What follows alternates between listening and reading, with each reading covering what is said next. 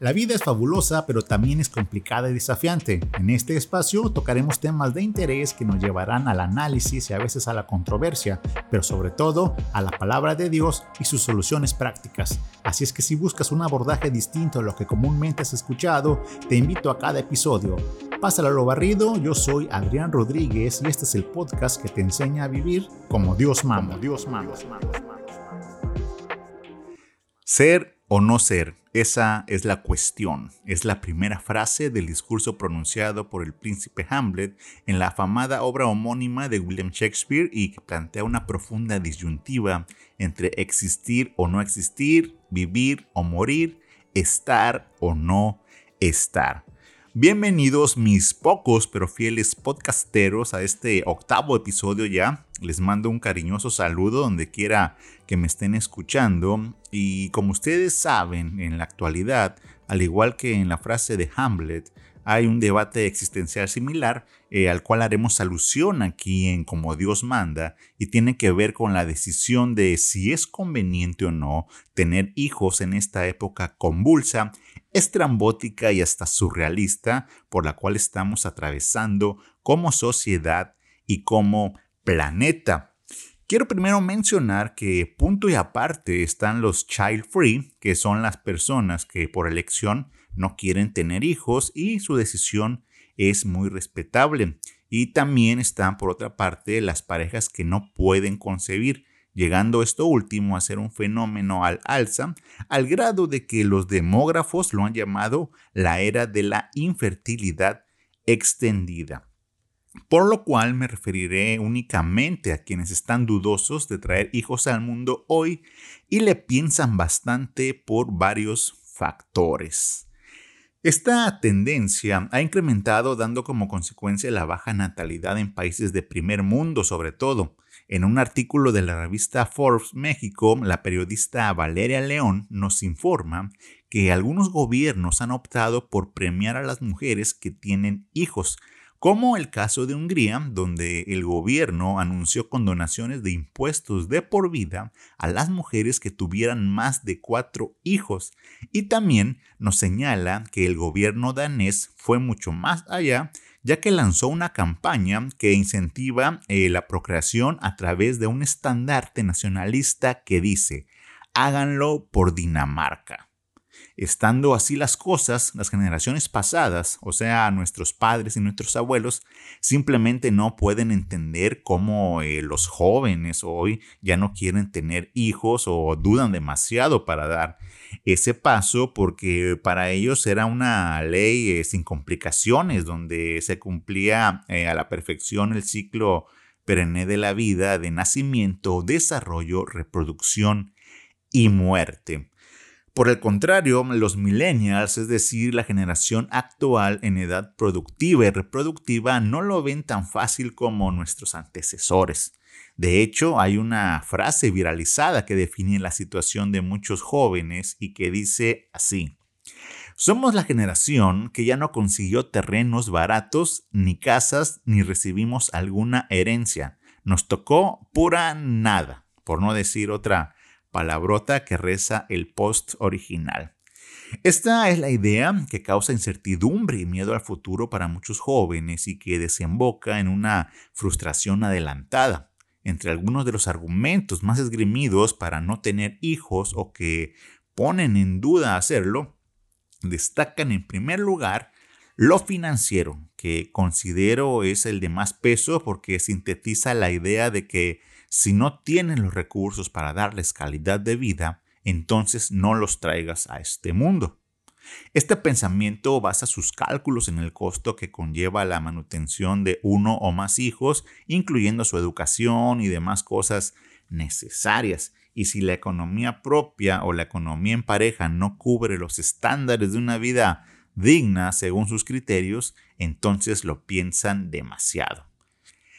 Imagínense, si nuestros padres y abuelos hubieran pensado así, yo creo que la mayoría de nosotros no existiéramos, dado las condiciones de vida en Latinoamérica, considerada siempre como una latitud subdesarrollada. ¿No lo crees? Sin embargo, en este punto hay un debate interesante que he escuchado principalmente entre médicos y enfermeras del sector salud público, quienes son los que les toca atender los partos de mujeres que ya van por el cuarto o quinto hijo y verdaderamente la condición económica de estas familias es por demás precaria. Por lo tanto, los trabajadores de la salud opinan con enojo incluso que esas parejas son inconscientes al atreverse a traer más hijos por la clase de vida paupérrima que les ofrecerán y por la falta de oportunidades que tendrán, eh, condenándolos así a un futuro sumamente difícil.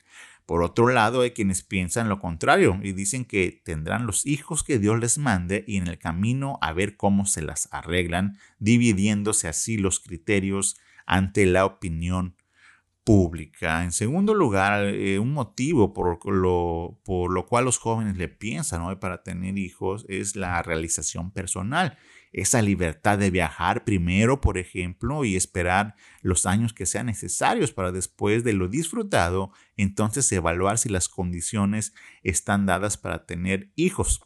De igual manera, en este punto eh, juega un papel principal el desarrollo profesional de las mujeres, ya que al tener hijos, varias pueden ver truncadas sus aspiraciones y abandonar sus objetivos por cuidar de tiempo completo a los pequeños.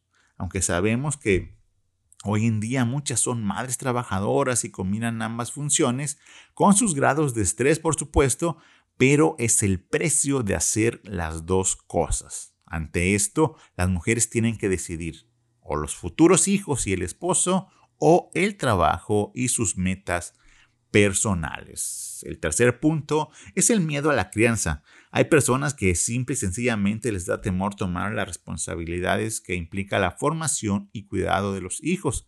Se han manejado independientemente por tanto tiempo y piensan que cuando llegue el momento de guiar a sus retoños no sabrán cómo hacerlo, ya que apenas si pueden lidiar con sus complejas vidas. Y por último, el cuarto punto puede ser el miedo a la decadencia social y al planeta en ruinas que les dejaremos. Esta es una visión pesimista detonada principalmente por las condiciones climáticas en las que nos encontramos, que no son nada alentadoras y lejos de una mejora hay cada vez un trastorno más visible que pinta en una escasez de alimentos y aguas, además de la violencia y la inseguridad creciente que no respeta a nadie. Ante estos escenarios catastróficos, piensan que no tiene sentido y que sería de lo más irresponsable traer al mundo a inocentes a sufrir y padecer carencias horribles. Cualquier tesis y evidencia que haga dudar a las personas sobre tener hijos hoy es entendible. Sin embargo, para los creyentes en Dios, el panorama puede ser distinto. El mandato de Dios dado en el libro de Génesis de multiplicarnos y administrar los recursos de este planeta sigue vigente. La Biblia nunca hace mención de dejar de tener hijos si las cosas se ponen difíciles. En una charla que tuve no hace mucho con un amigo, me comentaba él muy admirado de que no daba crédito cómo podía hacer frente a los gastos de sus tres hijos. Recuerdo que me dijo, con el primero todo estaba bien cubierto. Cuando llegó el segundo me preocupó lo económico y cuando vino el tercero, en serio que mi esposa y yo no sabíamos cómo le íbamos a hacer, pero comprobé algo, señaló. Dios conoce nuestras necesidades y si tienes solamente un hijo, para ese te va a alcanzar tu presupuesto. Si tienes dos, para dos te alcanza. Y si tienes tres o los que tengas, Dios te va a suplir para todos en su momento, concluyó mi compañero de trabajo. Un acto de fe comprobado sin duda por este padre de tres pequeños.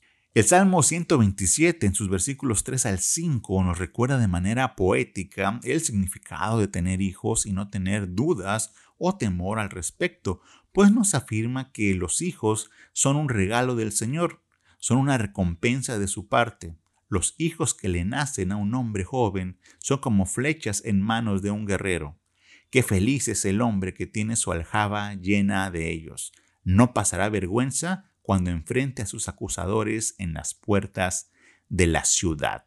He aquí una palabra divina que debe alentarnos ante la duda o el miedo y aunque es verdad que los tiempos definitivamente cambiaron, eh, que ya no podemos ni biológica ni, económicamente tener a, a 8, 10 o 12 hijos como los tuvieron nuestros abuelos y bisabuelos, también es verdad que las promesas de Dios es así que no cambian, por lo que debemos hacer lo que nos toca, siendo responsables, y Dios se ocupará de nuestro futuro. Es ahí donde se demuestra la confianza que le tenemos. Desgraciadamente hay una frase que se repite con frecuencia y es la de, si tú me los vas a mantener, entonces sí tengo los hijos que quieras, acentuando la desconfianza y miedo al futuro. Lo he comprobado, Dios nunca deja desprotegidos a nadie y una vida entregada a Él seguro disipará tus sospechas sobre este tema tan polémico. La pregunta es, ¿te aventarás entonces a tener hijos poniendo a Dios como capitán de tu barco? ¿O por el contrario, sucumbirás ante la ansiedad del tema viviendo en incertidumbre? No temas y confía. Recuerda lo que nos expone el Salmo 37, 5. Joven fui y he envejecido y no he visto justo desamparado ni su descendencia que mendigue pan. Así que dale, sin miedo al éxito, todo de manera correcta, dentro del matrimonio y a su tiempo, seguro Dios no te decepciona y al contrario, te sorprende. Yo soy Adrián Rodríguez, esto es como Dios manda. Nos escuchamos la próxima.